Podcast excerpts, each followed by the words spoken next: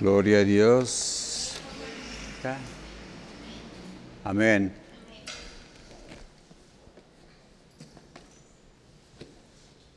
Primero de Corintios capítulo 6.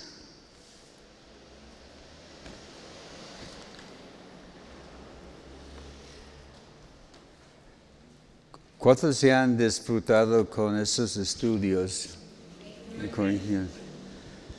Un poquito diferente que Romanos, ¿verdad?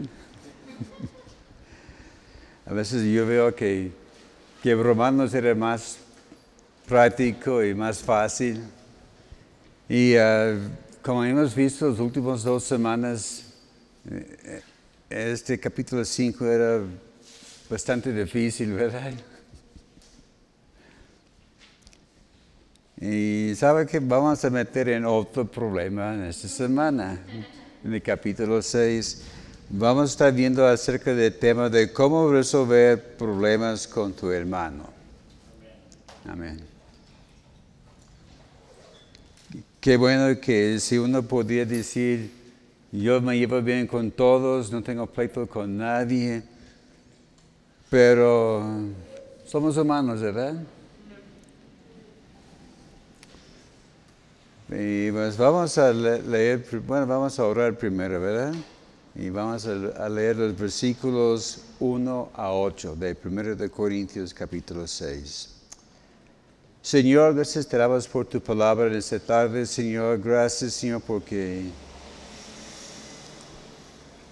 es alimento para nuestro espíritu, Señor, y también, Señor, nos ayuda aconsejándonos para guiarnos, Señor en, tiempos difíciles. Gracias, Señor, porque tus consejos son tan, tan prácticos, Señor, cosas que podemos aplicar a nuestra vida. Pedimos ahora que nos guíes en este tiempo, Señor. Gracias, Señor, por darnos oídos para escuchar. Gracias, Señor, por ungir mis labios. Gracias por darme, Señor, claridad de palabras y ayúdame a expresar bien, Señor, lo que vamos a compartir esta tarde en nombre de Cristo Jesús. Amén. Gracias a Dios. Primero de Corintios capítulo 6, bueno, verso 1.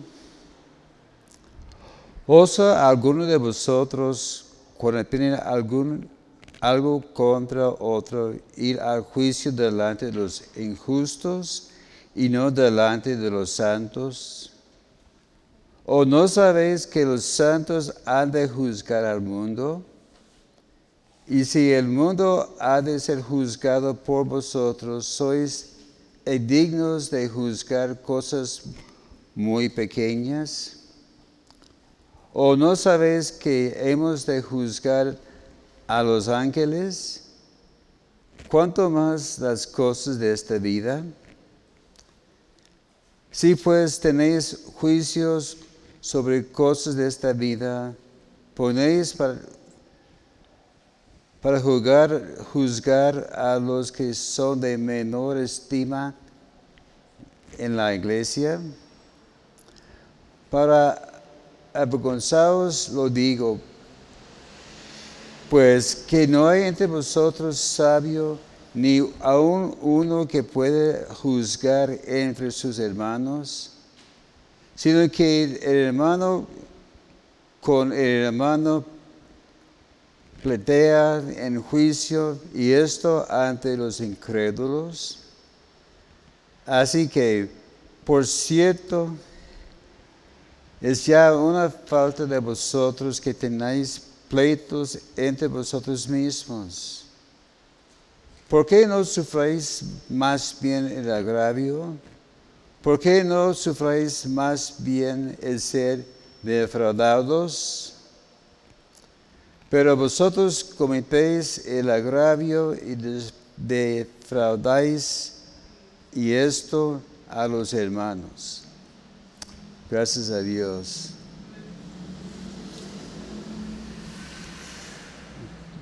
Palabras suaves, ¿verdad? Que nos anima mucho.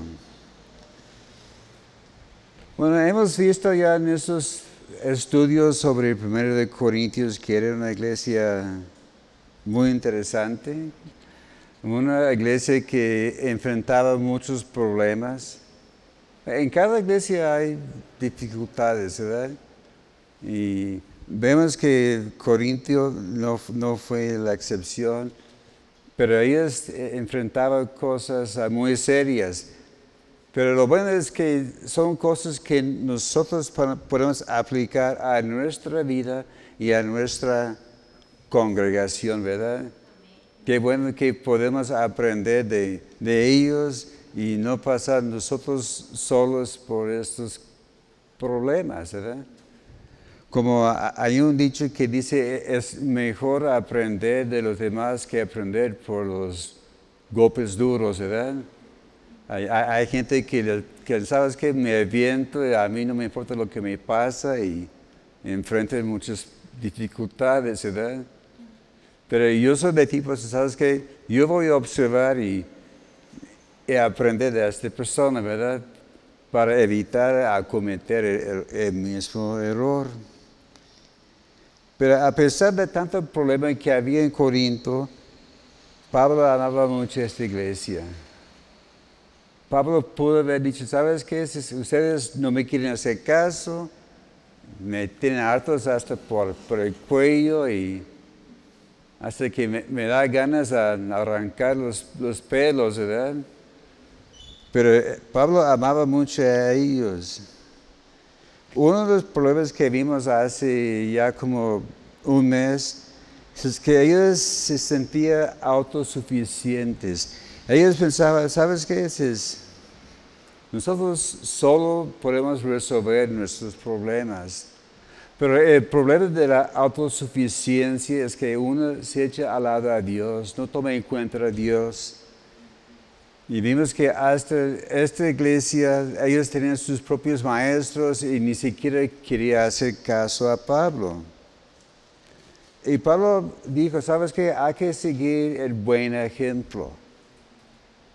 Sí, porque debemos estar buscando a alguien que puede ser nuestro mentor mire, yo quiero copiar el estilo de vida de tal y tal persona. Y el mentor pues, tenía papel también muy importante de poner el buen ejemplo y enseñar bien a sus discípulos. Otro gran problema es que ellos tenían muchos instructores. Como vimos allá hace ya tres semanas, que, que hay ellos. Dice que había muchos enseñando y, cada quien con, sus ideas.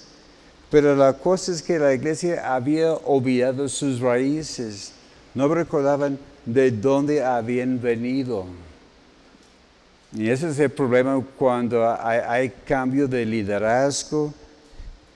Pero hay que recordar siempre de dónde, a base de qué cosa nació la iglesia, ¿verdad? Hay, hay que recordar ¿Cómo nació el centro de fe de Angulo?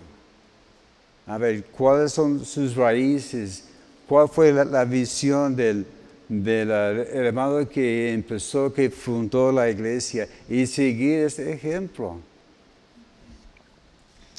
También otro problema que vimos hace ya 15 días, el, el grave problema de la inmoralidad sexual. Y Pablo les decía, ¿sabes qué?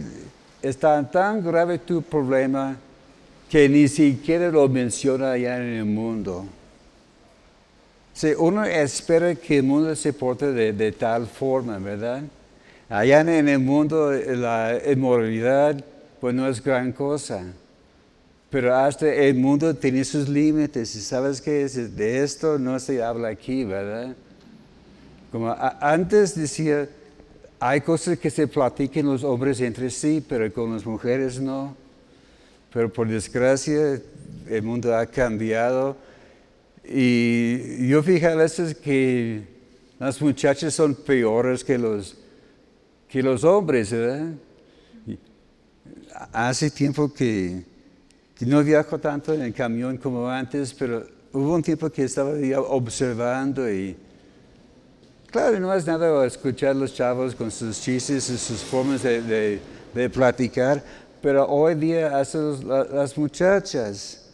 está diciendo cosas así, dices, oye, cuida la lengua. Y ellos dicen cosas que no vamos a repetir aquí, ¿verdad? Que, y sin pena. Pero así es, así son las cosas. Inclusive Pablo dijo, esta inmoralidad que ellos tenían, que ese hombre estaba viviendo con su madrastra, que mire, esa es una cosa tan avergonzosa. Y Pablo dijo, ¿sabes qué? Es un problema que tiene que enfrentar y corregir. vimos que era, como un cáncer. El, cáncer no se juega, ¿verdad? Si hay, un, si hay una cosa que hay que checar, hay que ir luego, luego y checarlo para estar seguro. Es mejor sacar un poquito de carne que perder todo el cuerpo, ¿verdad?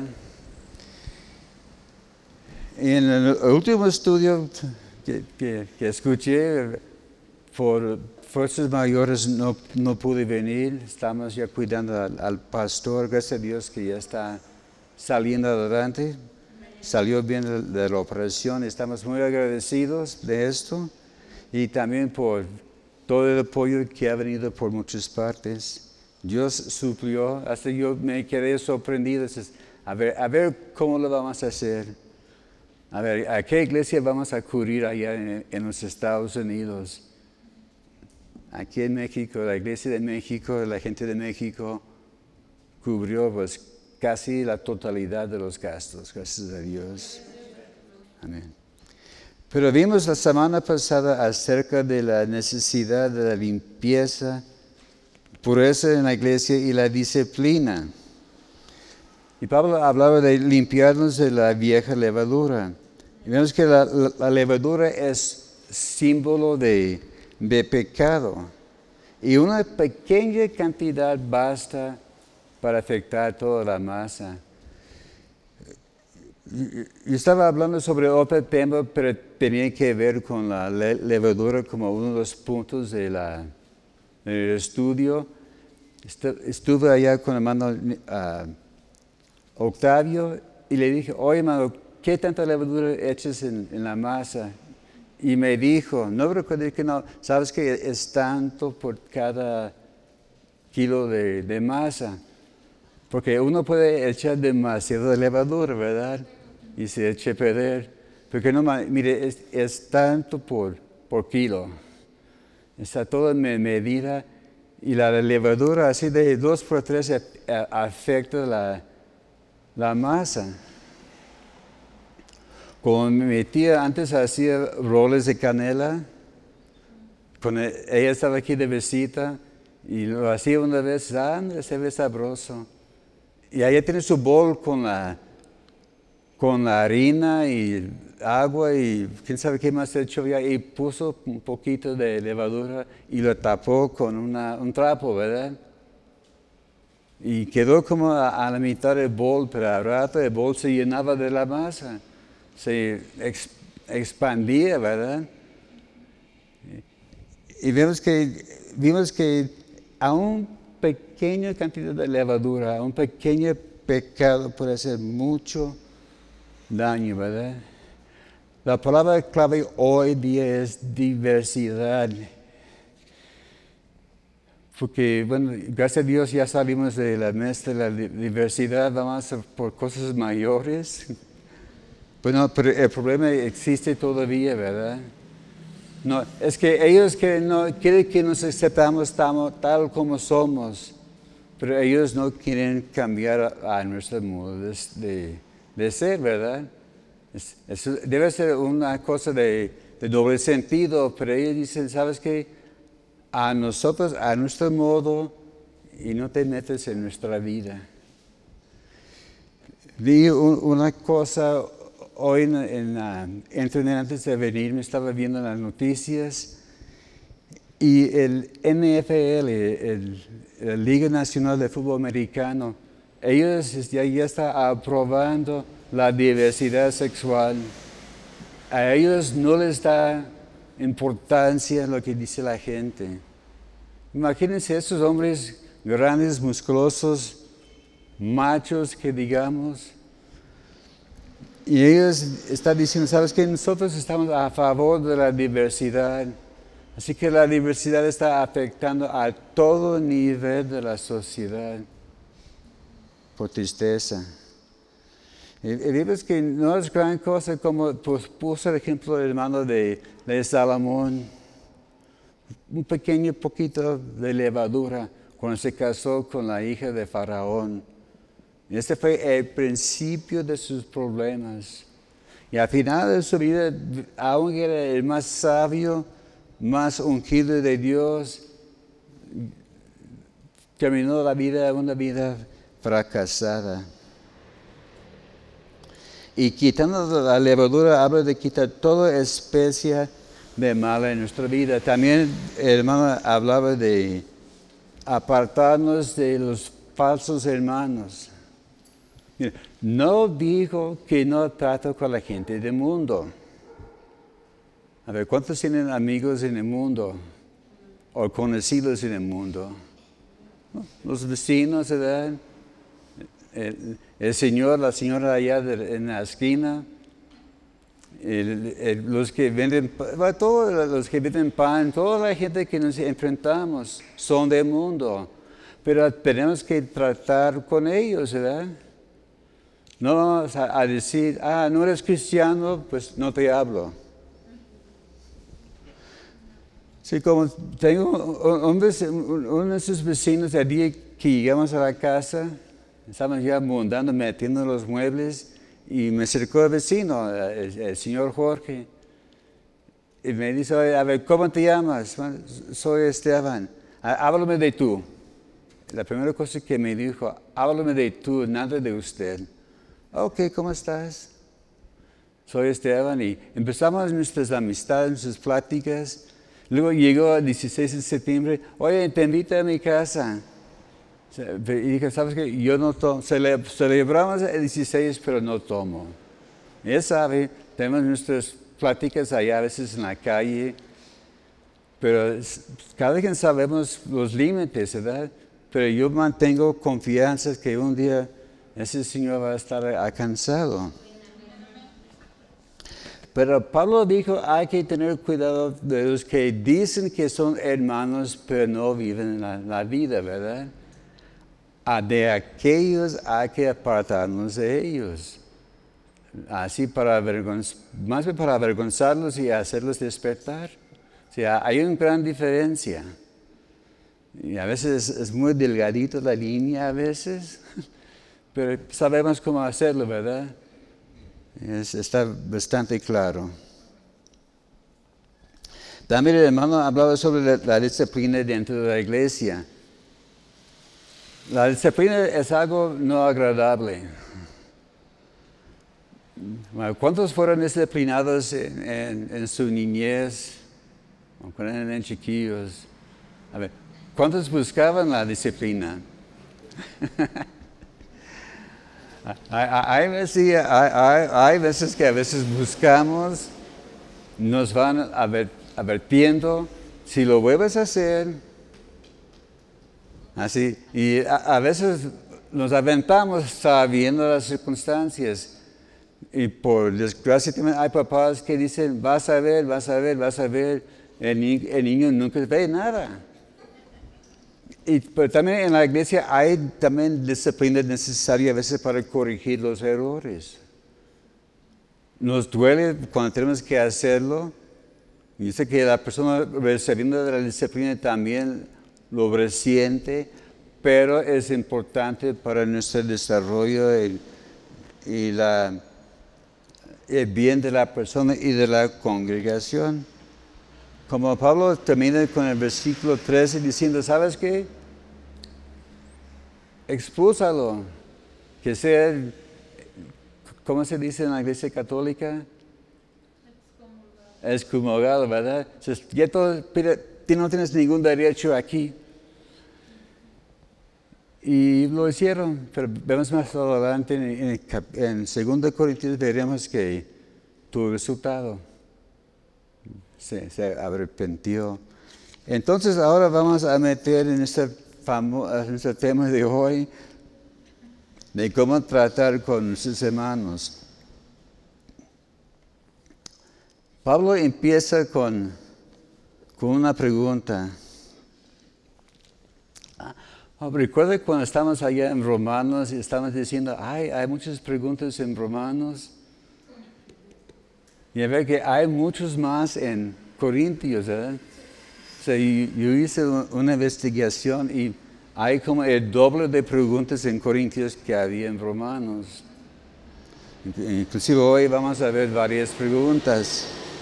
La primera pregunta dice Pablo, ¿osa alguno de vosotros cuando tienen algo contra otro ir a juicio delante de los injustos y no delante de los santos?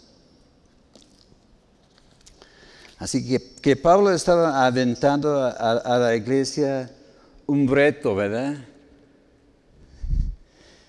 en la Biblia de las Américas dice, si atreve alguno de vosotros a hacer este enfrentamiento delante de los injustos, en la nueva versión internacional dice, ¿cómo se atreve a presentar demanda ante inconversos? La versión Dios habla hoy dice, ¿por qué va a pedir justicia a los jueces paganos en vez de pedírsela a los del pueblo santo? Más claro la, pregunta. En la versión, la, la Biblia, la palabra hispanoamericana dice, ¿por qué llevan el asunto a un tribunal no cristiano? En lugar de resolverlo entre creyentes. Dice que hay otros medios, ¿verdad? En la, la, versión, la palabra de Dios para todos, porque cuando uno de ustedes tiene una acción judicial contra alguien del pueblo de Dios, se atreve a ir a un tribunal de los que no hacen parte del pueblo de Dios. El problema que Pablo estaba exponiendo aquí a la, iglesia es que ellos están llevando el problema entre hermanos al mundo. Si ellos estaban haciendo la, resolviendo el problema en la forma no correcta, ¿verdad?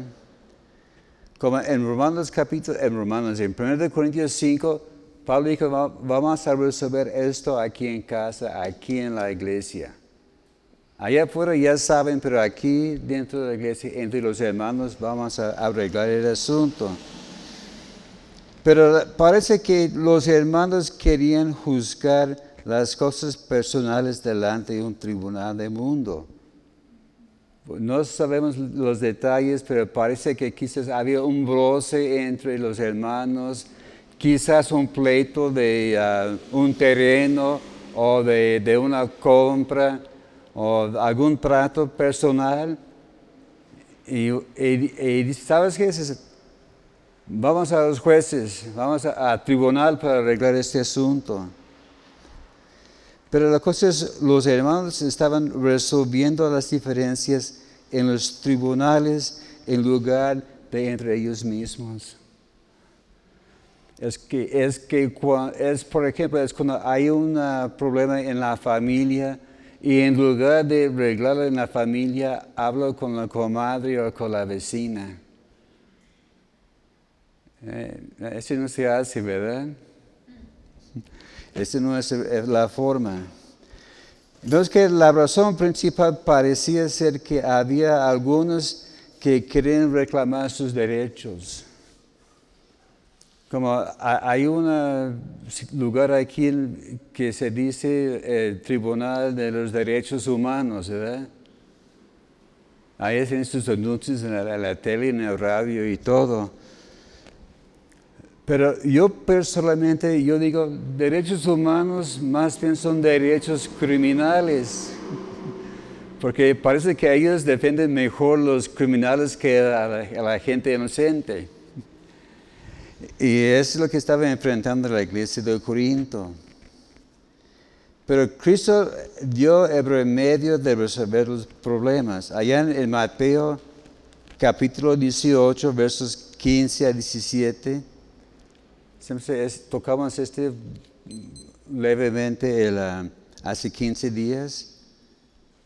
Si, si hay algún problema con tu hermano, habla primero con tu hermano. Y si tu hermano no hace caso, lleva dos o tres testigos para que con el testimonio de dos o tres se confirmen todas las cosas. Y si todavía no te quiere hacer caso, tráelo delante de la iglesia. Y si no quiere hacer caso a la iglesia, pues queda ya expulsado, como vimos aquí, cómo resolver el problema de si el hermano no, trata, no se porta como hermano, bueno, dice hermano, que Dios le bendiga. Se, oye mal, ¿verdad? Pero ha- hay que tener tacto en, cómo, hacer la cosa. Hay que recordar también que el mundo trabaja con otro sistema. Porque ellos no piensan como nosotros, no saben por qué hacemos las cosas como lo hacemos. Y por eso hay, hay que dejar a un lado el mundo en, estos asuntos. En los versículos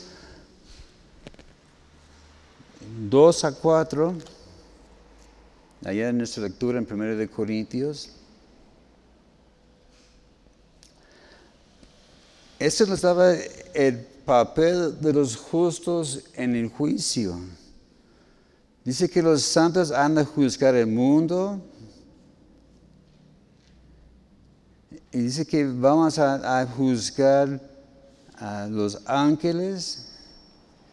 Vemos que la palabra juzgar es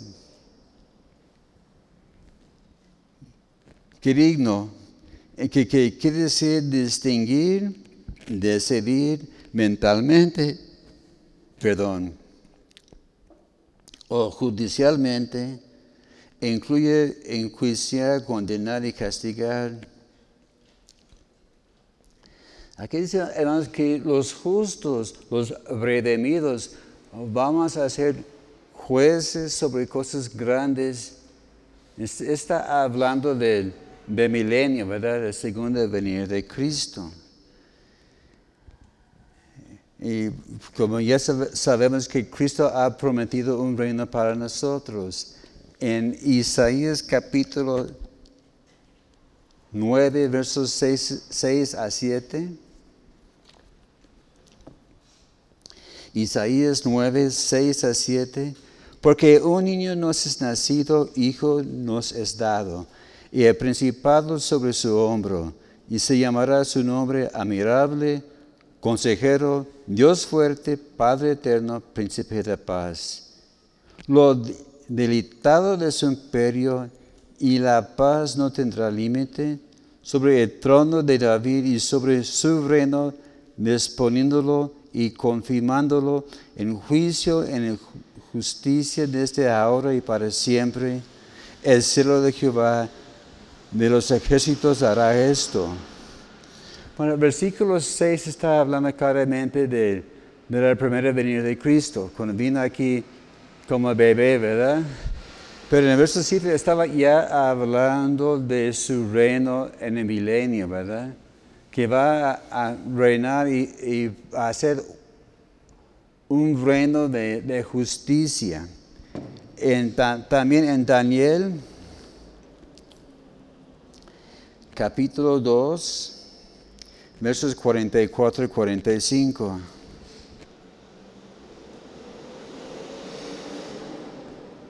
En los días de estos reyes, Dios del cielo levantará un reino que no, que no será jamás destruido, ni será el reino dejado a otro pueblo. Desmenuzará y consumirá a todos sus reinos, pero él permanecerá para siempre. De la madera que viste que el monte fue cortado con piedra y con mano, la cual desmenuzó el hierro, el bronce, el barro, el plata y el oro. El gran Dios ha mostrado abre lo que ha de acontecer en lo provenir. Y el sueño es verdadero y fiel su interpretación. Aquí está hablando claramente del reino de Cristo. Ya, sabemos el trasfondo de los lo que representaba esta estatua que vio Nabucodonosor. Pero dice que al final de cuentas vaya un reino que jamás tendrá fin. Este es el reino de Dios, el reino de Cristo que va a establecer con él vuelve por segunda vez. En Mateo 19, 28. Mateo 19.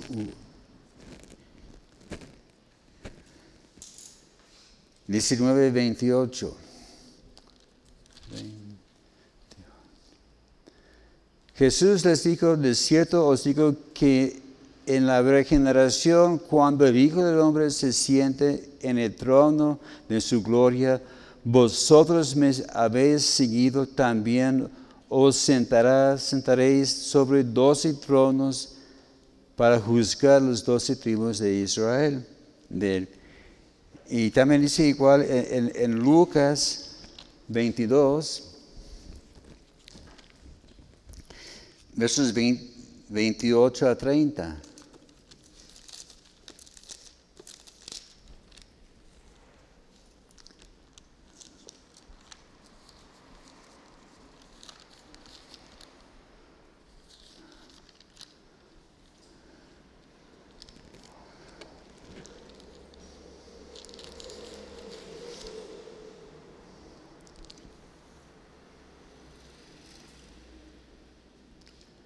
Pero vosotros sois los que habéis permanecido conmigo en mis pruebas. Yo pues os asigno un reino como mi Padre me lo asignó a mí. Vemos que nosotros vamos a juzgar. No quiere decir que vamos a estar condenando. Está hablando que nosotros en el reino de Dios y en, el milenio, cuando ya está establecido su reino permanente aquí en, la tierra, que nosotros vamos a administrar justicia. Así que nosotros vamos a tener autoridad sobre muchas cosas. Así Pablo estaba diciendo a la iglesia de Corinto, que si vamos a juzgar sobre cosas grandes, debemos ser capaces de juzgar sobre cosas pequeñas. Si Dios ha dado a cada quien de nosotros alguna capacidad para juzgar con justicia y hacer los juicios de una forma correcta. Como vimos la semana pasada allá en 1 Corintios 5.13 dice que, que Dios va a juzgar al mundo.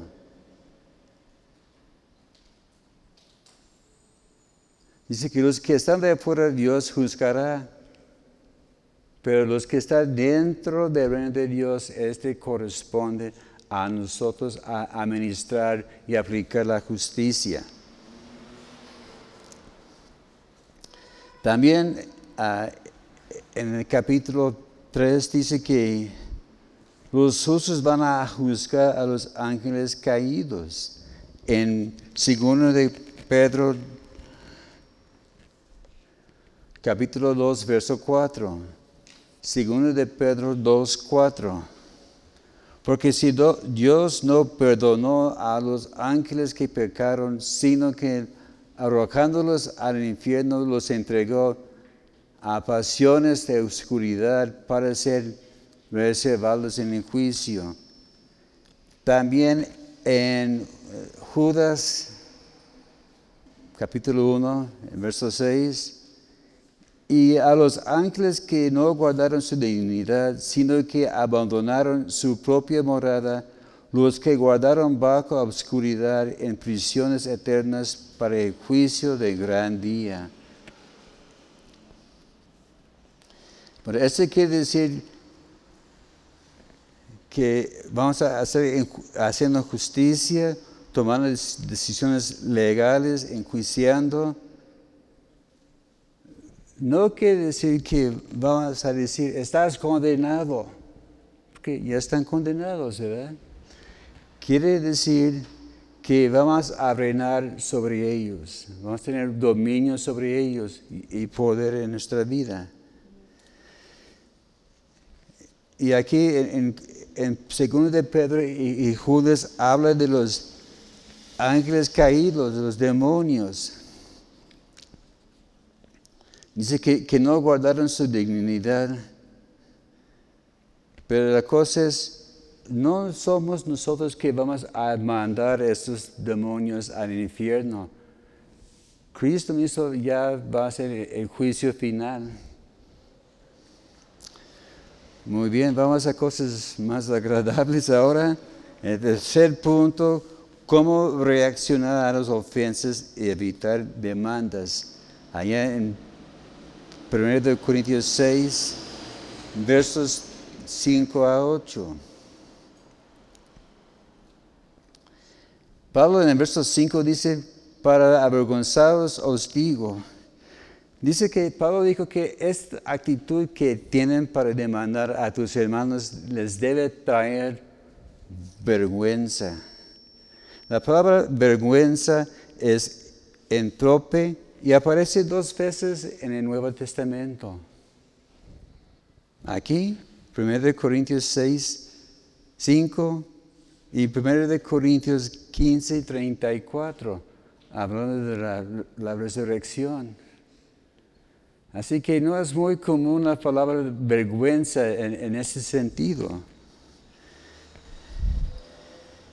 Y Pablo dijo que debe haber personas eh, sabias en la iglesia para tratar de sus asuntos. Porque, porque los sabios juzgan en la iglesia y no por la iglesia. Hay una diferencia, ¿verdad? Juzgan dentro de la iglesia y no, no por la iglesia.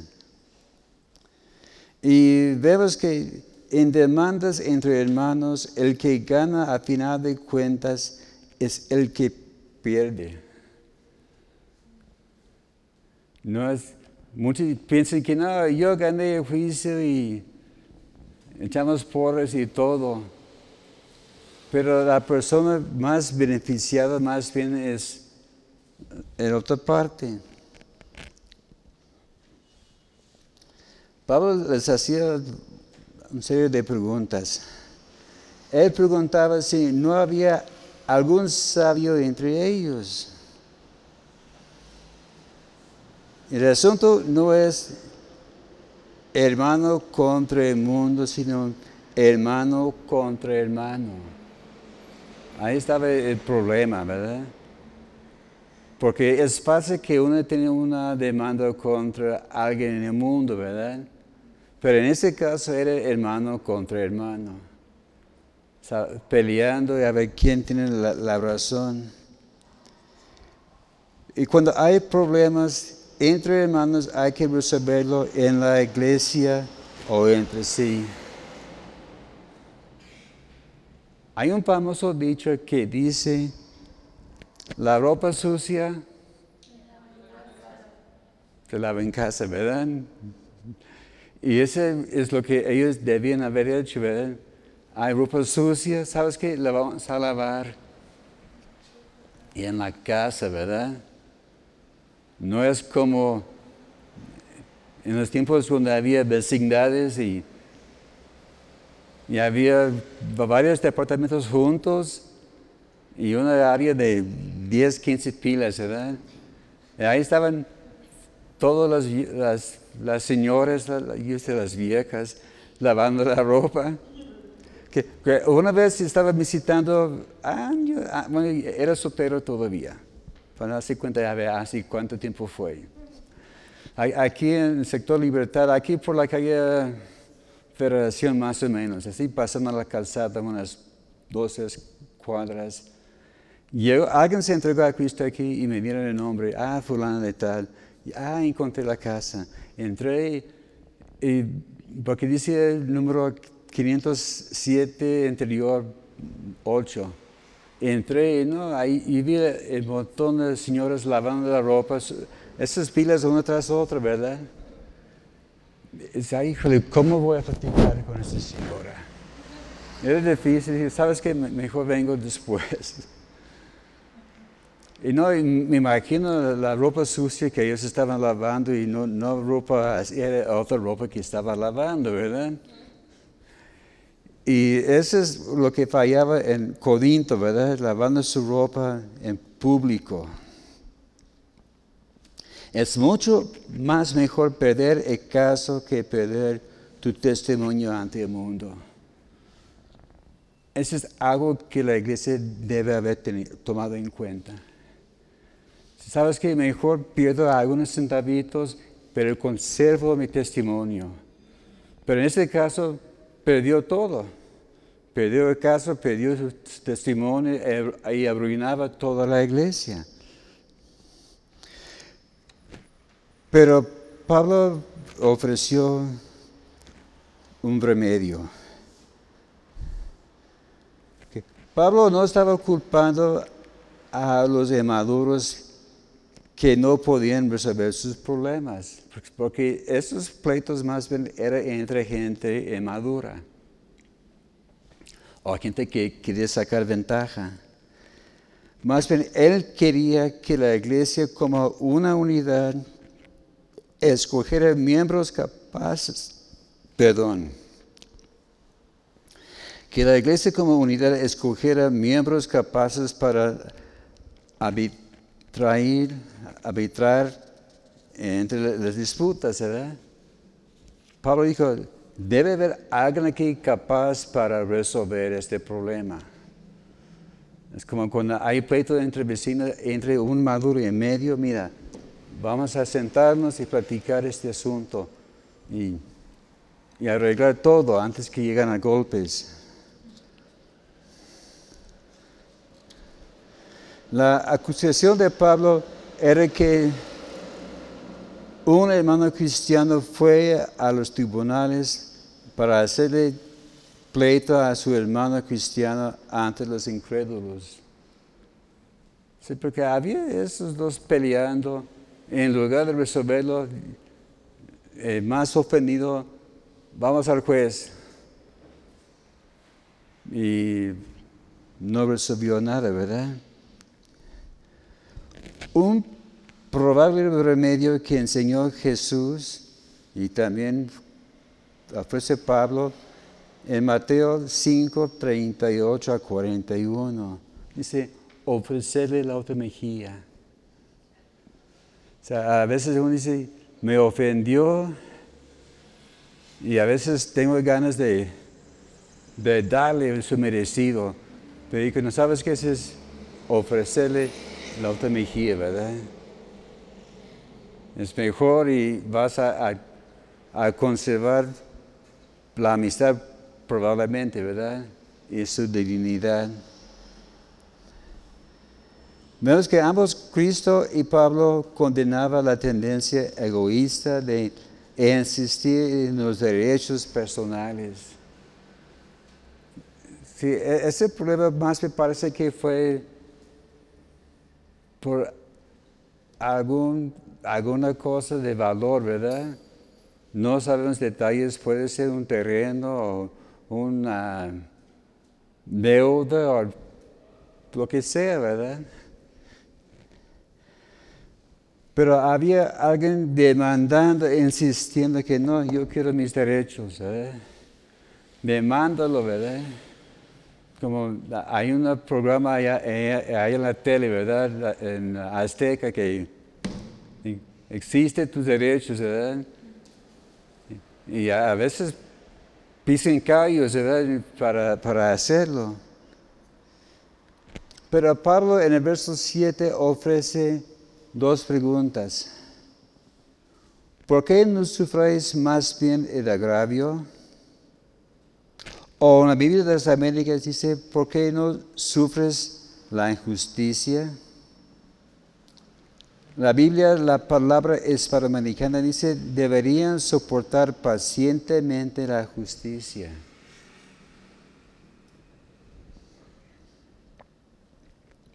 También la segunda pregunta que ofrece Pablo, ¿por qué no sufráis más bien el ser defraudados? O como dice allá en la Biblia, la palabra hispanoamericana, ¿por qué hacer la vista gorda si alguno los enfada? Así como si fuera nada.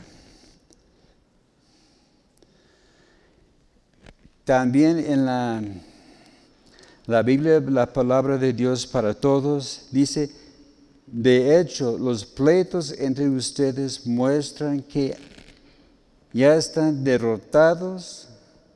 ¿No sería mejor dejar que les haga mal o que lo roban? Así es, para mí bastante claro, ¿verdad? se nota que el problema, de raíz de todo es por la, inmadurez de la persona.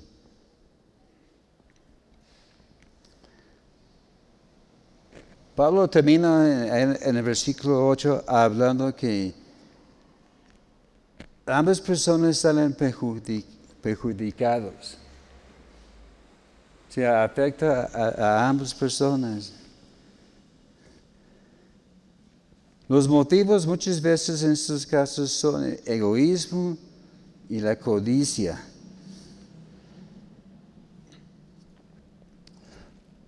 Un ejemplo que me llegó a la mente fue de hace años atrás que había una persona que fue a, McDonald's para comprar un cafecito y estaba allá en, el, drive-thru, ¿verdad? Y lo agarró y lo puso entre sus piernas y se destapó y se quemó. Y, y demandó McDonald's, porque no tu café tan caliente me quemó y me dejó llagas aquí en la, en la pierna. Hasta a mí me da risa, se ve los, los, los, en todos los lugares donde venden café, dice provocación caliente. Yo pienso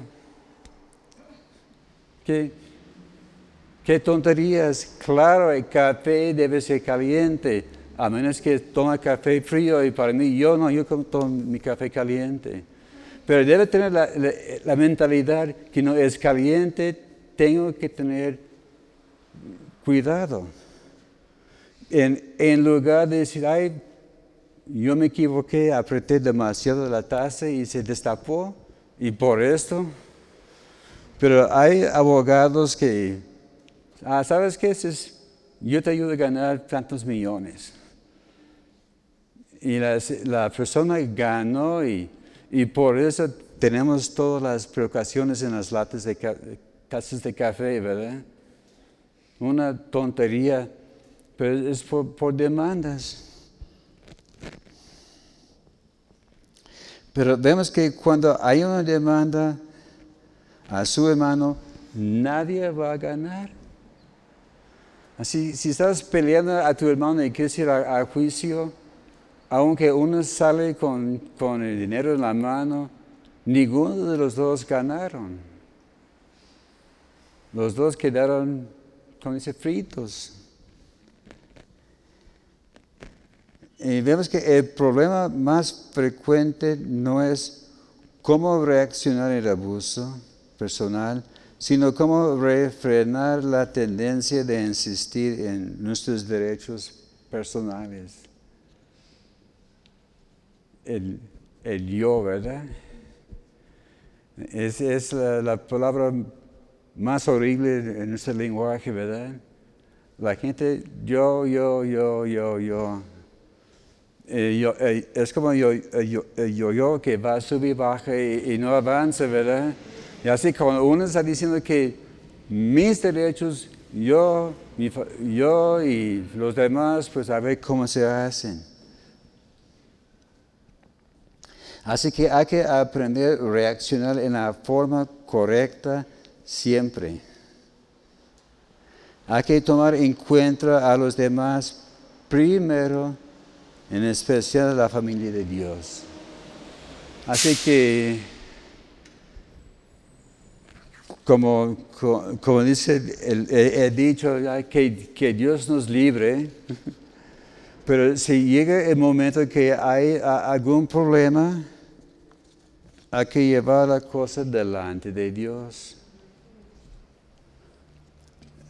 Ha habido casos que ha- había personas que han sido ofendidos por alguna cosa.